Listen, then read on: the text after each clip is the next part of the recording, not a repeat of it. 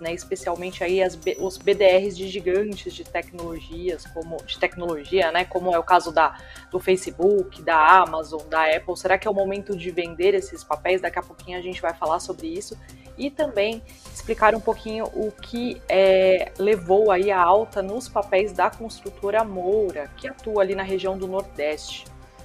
E ainda, a Petrobras acabou recebendo aí mais um aval do CAD para a venda de mais um polo aí que ela quer, é, que ela já havia anunciado aí a venda, né? E ainda precisava dessa, desse aval aí, dessa aprovação é, do CAD. E para falar sobre esses assuntos, hoje a gente tem novamente aqui a participação do analista da No Invest, Murilo Breder. Murilo, muito boa noite para você, muito obrigada pela presença.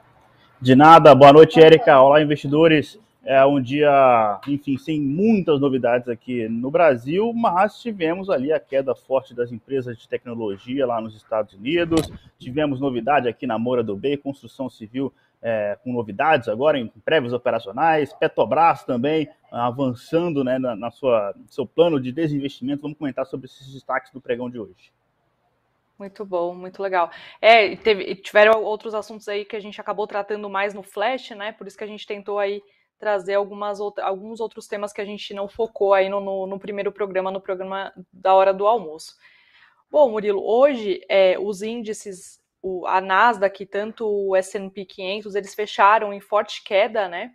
O, a Nasdaq caiu 2,51% e, e o, o CEP, S&P 500 caiu 1,42%. É, por cento. E aí o que aconteceu? É, os investidores eles acabaram é, vendendo aí seus papéis em busca de realização de lucros, até porque os indicadores avançaram muito aí nos últimos pregões. Só para contextualizar aqui para o pessoal, a Apple, por exemplo, o papel da Apple caiu 1,90%, a Amazon 2,42%, a Meta, né, que é o Facebook aí, caiu 2,03%. E aí essa, tempo, essa movimentação ela acaba ocorrendo muito por conta da, da temporada aí de balanço, né, que vai começar. É, a gente tem, por exemplo, no próximo dia 27 de janeiro, a Apple divulgando seu balanço e o Facebook já no comecinho de fevereiro enfim, o calendário começa a ficar aí, aí, bem extenso, né, bem movimentado com é, as companhias reportando os números do quarto trimestre. Bom, Murilo, essa estratégia que os investidores né, usaram ali para vender é, suas BDRs, a gente pode dizer que também, é, aliás, vender as ações, né? Também a gente pode dizer que também pode ser uma boa aí vender é, a, os BDRs para quem tem aqui na bolsa na B3? Olha, eu não acho uma boa ideia, não, tá? Por alguns motivos. É, o primeiro deles é lembrando que se você se desfazer com, de BDR com lucro, você paga imposto de renda, tá? Então, dá essa dorzinha de cabeça para começar. É, segundo, né, a gente vamos só contextualizar aqui uh, esse, esse, dia mais forte de queda nas empresas de tecnologia lá fora e, obviamente, aqui os BDRs refletindo esse movimento, né? Houve uma mudança importante no tom do Fed nas últimas semanas, todo mundo aqui que está acompanhando o boletim já sabe disso, né, em relação à inflação, em relação aos estímulos monetários, em relação à taxa de juros por lá. E isso é algo que de fato o investidor deve manter no radar, porque lá nos Estados Unidos o mercado já está subindo há bastante tempo. Então, se esse cenário se inverter por lá, o espaço para uma eventual queda é grande. Né? E aí nós tivemos uma boa recuperação da Nasdaq uh, nos últimos dias, muito em função é, de uma entrevista, por exemplo, do Jeremy Powell, dando a entender de que é, vai ficar mais para junho, julho mesmo, essa redução alta de juros ali, algo, essa mudança mais forte de fato é, na, na, condução do Fed, e não em março, como o mercado esperava. Então houve uma queda ali na curva de juros, isso as empresas de tecnologia, de crescimento, né? a gente falou de Pets, falou de Melios aí uns dias atrás, é, uhum. essas ações andaram, né? E aí hoje um dia de realização, os investidores colocando parte desse lucro recente é, no bolso, pode haver também algum nervosismo persistente dessa questão das taxas de juros do, do Fed, tá? E lembrando que existe também essa questão é, da véspera do balanço corporativo. Amanhã começa, né, principalmente aí com os bancões americanos. Amanhã pela manhã né, a gente já vai ter. esses dados né, dos grandes bancos americanos, mas eu não acho que o investidor deve vender os ativos de tecnologia, de novo, por, por conta da questão da dor de cabeça de eventualmente pagar imposto de renda, mas principalmente, não é nem por isso não, mas principalmente porque a gente está falando das melhores empresas do mundo. E ter esse tipo de, de ação na carteira faz parte de um portfólio diversificado de longo prazo. Né? Até porque, é, quando a gente fala dessa expectativa da temporada de resultados, que é algo que às vezes pode deixar o investidor lá fora, né, os grandes investidores institucionais um pouco mais receosos, e aí decidiu colocar esse lucro no bolso e as ações de tecnologia caíram hoje, mas a expectativa não, não, é ruim, não, tá? Óbvio que é natural que houvesse é, é, uma, uma, desaceleração, né? Mas lá fora a expectativa ainda é positiva de aumento de receita, aumento de lucro, tá? Então, ações americanas é algo que você, na minha opinião, até eu gosto bastante, tenho na minha carteira pessoal, sempre vai ter, tá? É, a diferença agora é o timing, né? Até que a gente comentou de BDR há dois dias atrás, eu comentei falando isso, ó ah, acho importantíssimo ter, mas tem que aproveitar para comprar é quando o dólar cai, né? Quando o dólar está 5,70, 5,80, né? o dólar caiu bem ali esses últimos dias, chegou a negociar abaixo de 5,60, aí sim começa a ficar um patamar interessante para comprar para quem ainda não tem posição em dólar, né? Mas o momento é de comprar é Brasil, né? A, a depressão está do lado de cá, assim. Aqui, é aqui que tem um monte de empresa boa que ninguém quer. Lá fora todo mundo quer. Então você vai pagar caro fora. Acho que pagar barato é aqui no Brasil. Então, assim, acho importante ter, é, acho importante manter no radar essa mudança aí de tom do Fed, e por isso que eu acho que não é na hora de entrar de cabeça lá fora ainda, tá? Por conta disso. É, mas se desfazer das ações, aí, aí não, tá? Assim, você deixa de comprar, compra outras coisas, mas é, é, é se desfazer das ações, aí eu acho que não, porque faz parte do portfólio diversificado de longo prazo. Muito bom. Então, resposta bem direta, né, Murilo? Não. A orientação é não se desfazer, então, desses papéis. Muito bom. É isso aí. Muita calma nessa hora e vamos para frente. Legal. E aí, passando um pouquinho para o nosso próximo tema do boletim, né, que é sobre a Moura, que é uma construtora e incorporadora que atua especialmente ali no Nordeste. A empresa, assim como outras aí do setor, divulgou né, sua prévia operacional referente ao quarto trimestre e a empresa ela é, informou que totalizou um valor geral de vendas de 182 milhões, uma queda de 59,75%, né, no ante quando a gente compara aí com o mesmo intervalo de 2020, ou seja, quarto trimestre de 2020. Por outro, por outro lado, a empresa ela registrou é, 1,31 bilhão, é, aliás, 1,31 milhão em vendas no ano de, de 2021, né, quando a gente olha acumulado, e aí sim é um avanço de 84,8% em relação ao ano de 2020, e é o maior percentual aí anual de vendas da história da, da empresa. E, com tudo isso, né, os papéis acabaram subindo muito ali durante o dia, chegaram a, a ser negociados, a, a avançarem mais de 13%, mas acabaram encerrando o dia em alta de 11,94% para R$ 5,53. É, centavos. É, Murilo, não sou nenhuma especialista, mas pelo que eu pude acompanhar das prévias que já soltaram, aí o pessoal, os investidores estão empolgados né, com os resultados que essas empresas vêm é, soltando aí no, nos últimos dias. E eu queria saber, assim, no caso da Moura, se, se também é um indicativo positivo de que outras empresas aí podem também é, reportar números interessantes aí de venda, principalmente. Uhum. É, construção civil está naquele, assim, eu já fui falando ao longo de 2021 bastante que o setor foi piorando macroeconomicamente, isso começou a impactar as empresas com essa questão da inflação, é, dos juros altos, mas o resultado de Moura do B uh, de fato surpreendeu, né? É, é, o setor é o patinho feio da bolsa, né? Já, tá já tem caído aí bastante tempo. Moura do B, especificamente, o, o, Breno, o Bruno Cruz aqui até comentou no chat que ainda está muito abaixo do IPO. E só para vocês terem noção, assim, ela perdeu mais de 70% do valor de mercado desde que ela abriu, tirando essa alta de hoje, tá? até o fechamento de ontem.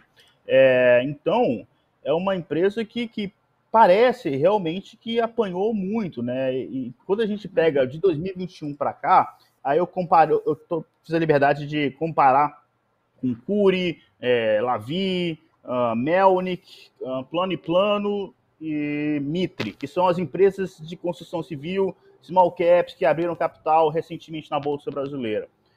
A Moura do B de 2021 para cá é a que mais caiu, de todas elas. Tá? Hoje ela negocia a impressionantes 0,4 vezes preço por valor patrimonial. Então, assim, parece algo, parece um setor, uma ação muito barata. Né? Então, assim, já estava todo um pessimismo do mundo já estava embutido ali em Moura do Bey. Ela vai lá e solta um resultado né, de, de, vendas muito forte ali, o maior volume da história, como você bem comentou. Né? Houve uma queda ali é, no VGV, mas enfim, é, é, a velocidade de vendas no ano de 2021 foi forte. Tá? E também porque a empresa está segurando o lançamento agora, né, diante dessa piora do cenário macro. Uh, e aí, o resumo da ópera de Moura do B, assim, ela é uma empresa, ela é, domina o Nordeste, né? É a construtora, a maior construtora do Nordeste, tem mais de 30 anos de atuação por lá.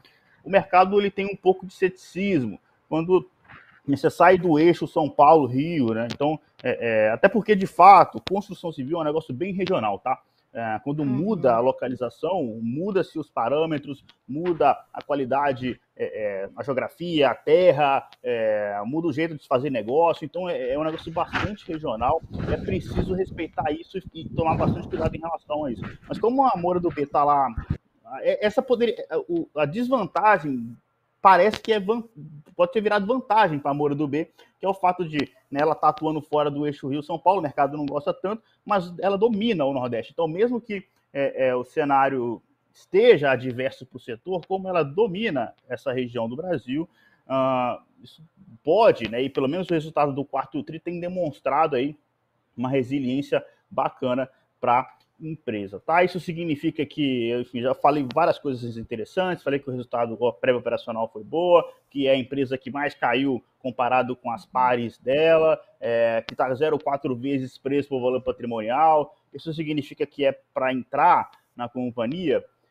Eu acho que o timing ainda não está bom para o setor, tá? Acho que saiu até hoje uma, hoje ou ontem uma matéria interessante lá no portal Brasil Journal de uma gestora carioca comentando as posições de construção civil. Uh, e a, a, ela tem construção né, civil no portfólio do, do fundo dela lá, e falando que o momento atual é bem, com perdão do português aqui, né, menos pior do que eram durante aquele período de, de, vacas magras que reinou no setor entre 2015 e 2017. Ela argumentou que as empresas do setor, e tudo isso que ela falou é verdade, né, tá bem, estão bem menos endividadas do que estava há cinco anos atrás, verdade, que tem, hoje tem menos estoque, verdade, que está lançando menos, né? Porque se você tiver muito estoque e lançando menos, pode criar uma bolha, mas as empresas estão segurando o lançamento. Fora a importantíssima lei do distrato, que aí mudou o jogo para a construção civil de lá para cá. Tudo isso é verdade. Mas isso não muda o fato né, de que é, os resultados eles, do setor como um todo tendem a cair ao longo de 2022, com as empresas lançando menos e vendendo menos também, muito em função dessa combinação de inflação alta com juros altos. Então, assim, o resultado bom, impressionante, mostrou a resiliência da empresa do Nordeste, lá no Nordeste, mas é importante olhar sempre para frente, tá? E se essas empresas continuarem apresentando problemas de vendas, de lançamentos, aí não tem outra, assim, o preço, a, a pressão negativa na, na, cotação das ações tende a continuar, por mais que o valuation né, quando a gente olha para múltiplo, pelo menos, já parece estar bastante descontado. Então, qualquer coisa que vier e surpreender mercado, acho que vai vir na linha do que aconteceu com o Moro do B. As ações podem andar bastante né, durante um pregão especificamente. Agora, uhum. é, eu acho que pra, ao longo de 2022 eu ainda sigo é, um pouco mais é, pessimista com o setor, tá? Por conta dessa questão de inflação e juros, que eu não acho que vai mudar tão cedo uhum. assim. Parabéns ao Moro do B, excelente resultado. É, e agora é, acho que está cedo ainda para a gente fazer um, um, panorama geral de tudo que saiu de construção civil. Tem mais empresa para sair ainda. Daqui a pouco a gente faz esse, esse saldão, esse balanço, esse resumo uhum. das prévias operacionais.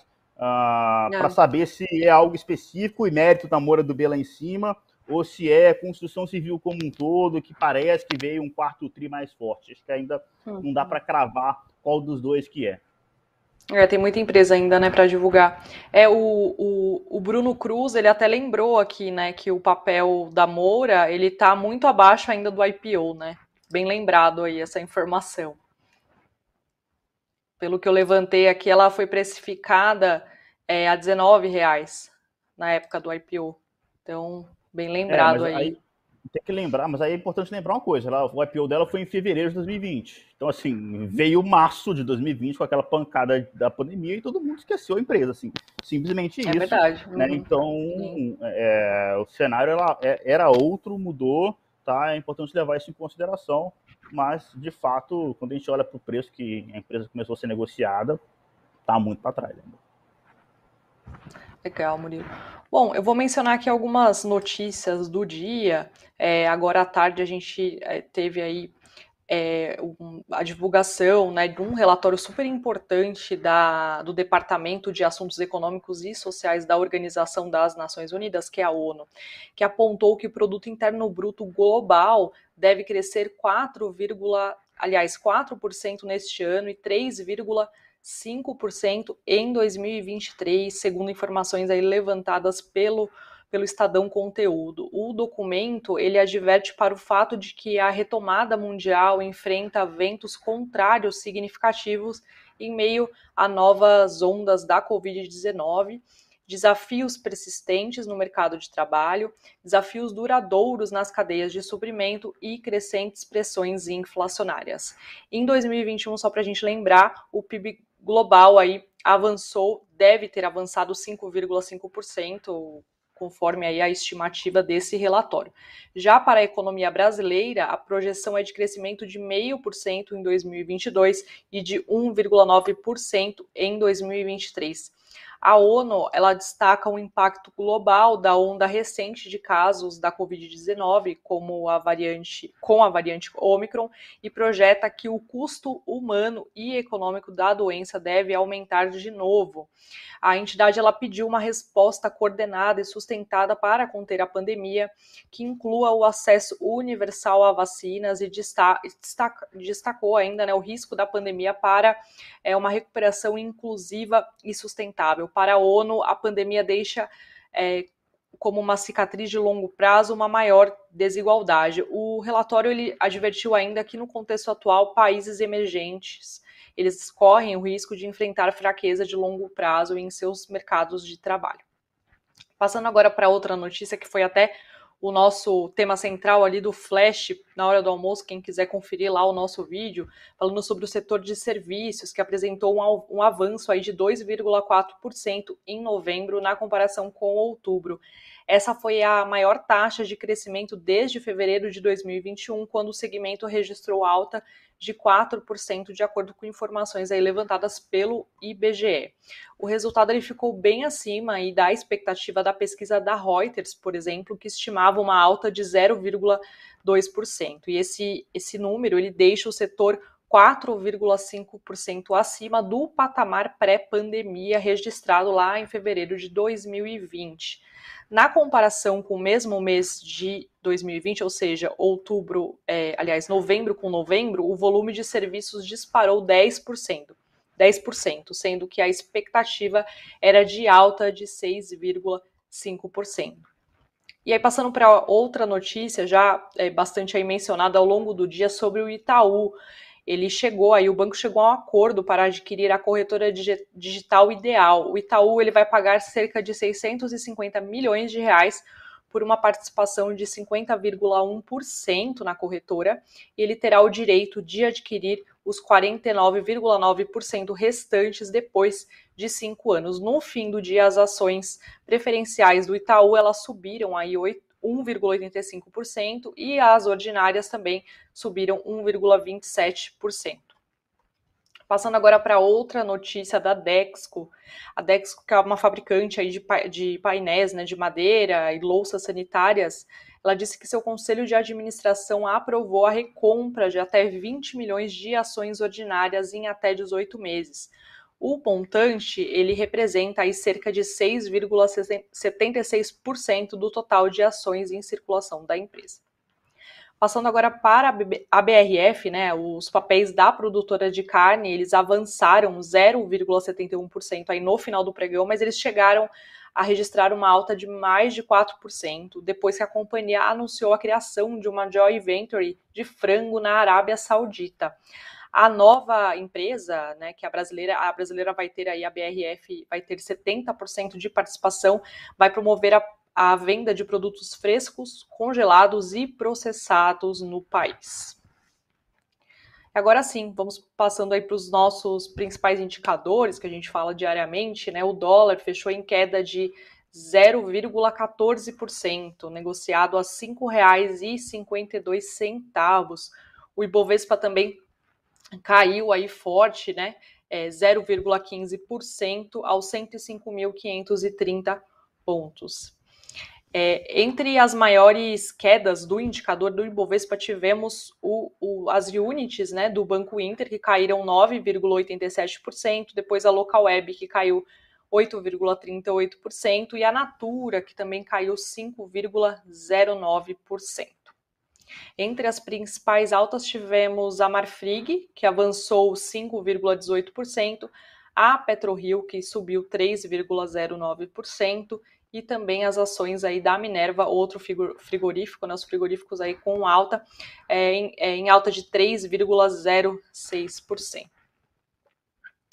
E agora sim, passando para mais uma notícia que soubemos aí no final do dia, né, no final da tarde, em relação à Petrobras, é que o Conselho, de, o Conselho Administrativo de Defesa Econômica, o CAD, ele aprovou sem restrições a venda de 100% da participação da Petrobras nos campos terrestres do polo Carmópolis para para Carmo Energy. O negócio ele foi anunciado já em dezembro né, do ano passado e soma 1,1 bilhão de dólares. O, só para a gente lembrar, o Polo Carmópolis ele tem 11 concessões de produção terrestres é, localizados lá no estado de Sergipe. Ele inclui, inclui, inclui ainda né, acesso à infraestrutura de processamento, escoamento, armazenamento e transporte de petróleo e gás é, natural.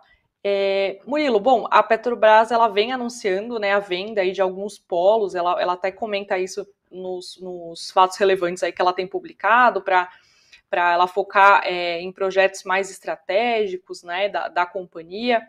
É, bom, é mais um passo nesse sentido, precisava desse aval, aval do CAD, né? Mas é, é, é, mais um passo, é um passo que se esperava ao mesmo tempo. Essa aprovação já era algo que, que se esperava, essa aprovação sem, sem restrições, digamos assim, do CAD. Perfeito, uh, mas ao mesmo tempo uma boa sinalização de que a Petro segue indo no caminho que ela se propôs que é esses desinvestimentos, né? se desfazer de ativos não core, ou seja, atividades que não fazem parte do seu objetivo principal, que é focar na exploração né, em águas profundas, ou seja, offshore, né, fora da terra. Então, a, o CAD aprovando não foi nenhuma novidade, mas tem uma pergunta até importante aqui do Cauã Rodrigues, né, falando: boa noite, Murilo. Com as vendas da Petrobras, podemos esperar mais dividendos? A pergunta dele, a resposta é sim.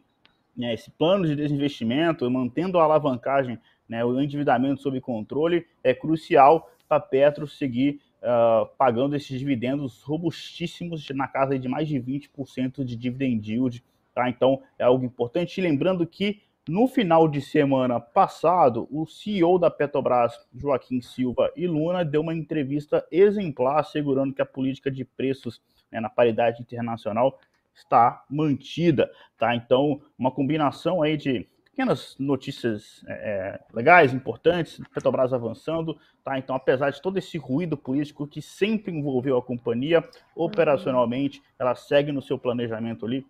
E o próprio CEO, o general Silva e Luna, é, mostrando uma postura bastante interessante, tá? Então, é, é, notícia bacana aí para o Cauã, que está aguardando possivelmente os dividendos da Petro. É mais, uma, mais um, um passo dado aí rumo a esses desinvestimentos que ela já está fazendo há alguns anos. E nessa semana a empresa avançou bem hoje, né? Mais de 2%, se não me engano, os dois papéis.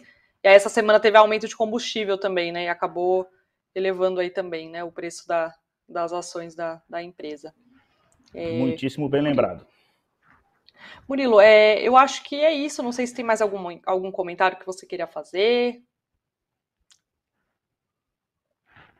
Só mais uma perguntinha no final aqui, que o Aníbal Souza falando se a correção do mercado americano pode refletir em mais quedas na B3, né? A gente comentou das, da queda das bolsas das empresas de tecnologia lá fora. Aníbal, esse é um dos problemas que a gente tem que manter no radar. Pode sim, tá? É, quando a gente olha para as empresas brasileiras, tudo parece já descontado demais, né? E basta que nenhum problema aconteça, a bolsa por aqui deve andar, tá? Quando o mercado voltar a olhar para os resultados operacionais, a bolsa brasileira deve andar, mas se lá fora cair, a gente pode ter impacto aqui sim, porque é uma expressão que eu gosto de dizer, que a gente é o rabo do cachorro, né? Então, assim, mexe lá fora, né? Mas o rabo é aqui, aqui balança muito mais. Então, é, é, uhum. algo para se manter no radar, infelizmente. Mas de fundamento, de bons resultados, nossa bolsa aqui tá cheia, tá? E eu tô comprando bolsa brasileira tem muito tempo. Uma hora vai voltar a andar. Com certeza. Tá aí, então, Murilo, obrigada, viu, mais uma vez aí pela sua, sua ajuda. Uma boa noite para você. É isso uma aí, boa, boa noite, noite, a todos. todos, bons investimentos. Boa noite a todos. Obrigada pela audiência aí. Tchau, tchau.